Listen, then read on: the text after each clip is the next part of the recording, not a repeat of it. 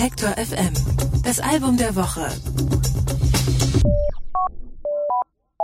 Die Nerven wurden schon als die am miesesten gelaunte Rockband des Landes bezeichnet, denn ihre Musik zwischen Noise Rock und Post-Punk ist wie eine geballte Faust, Hauptsache dagegen. Mit dem neuen Album Fake stellt sich nun zwar keine Altersmilde bei dem Stuttgarter Trio ein, aber die Nerven stehen erstmals öffentlich zu ihrer Liebe zu Popmusik. Anke Behlert stellt das Album vor. Er habe vor Jahren mal einen Wikipedia-Artikel geändert und ziemlichen Quatsch reingeschrieben, sagt die Nervensänger Max Rieger. Monate später stand die falsche Information immer noch dort. Seit einiger Zeit gibt es dafür den unsäglichen Begriff alternative Fakten. Dieses beunruhigende Gefühl, dass es keine objektive Wahrheit mehr zu geben scheint, bestimmt Fake, das neue Album der Stuttgarter Band.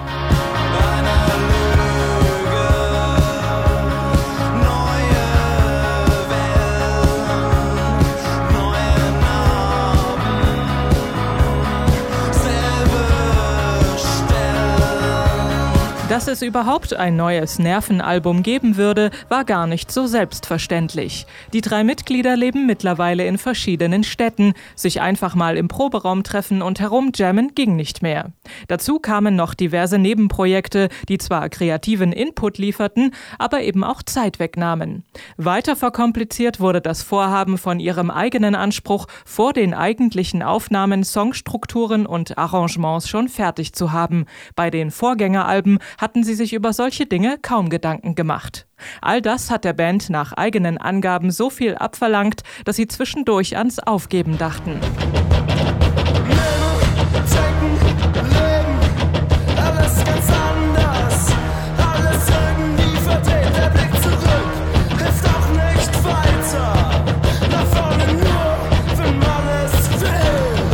Entstanden sind die Songs über zwei Jahre bei Soundchecks, Sessions und auf der Theaterbühne.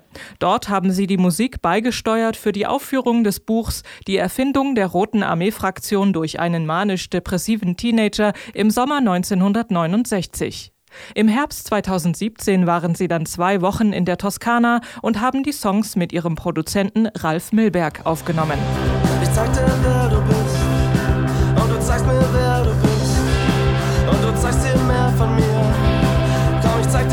von mir.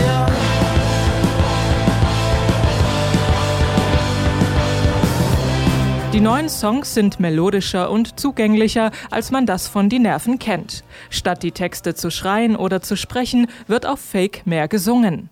Neben geradezu poppigen Stücken kommt der Lärm aber nicht zu kurz und stürmt dann fast schon überraschend auf den Hörer ein.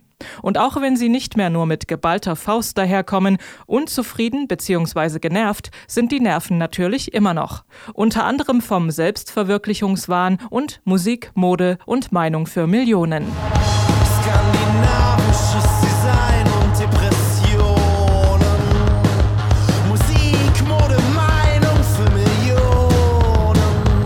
Laut versus leise, Pop versus Lärm. Der abwechslungsreichere Sound und die ausgefeiltere Produktion auf Fake steht den Nerven gut. Und das ist nichts als die reine, objektive Wahrheit.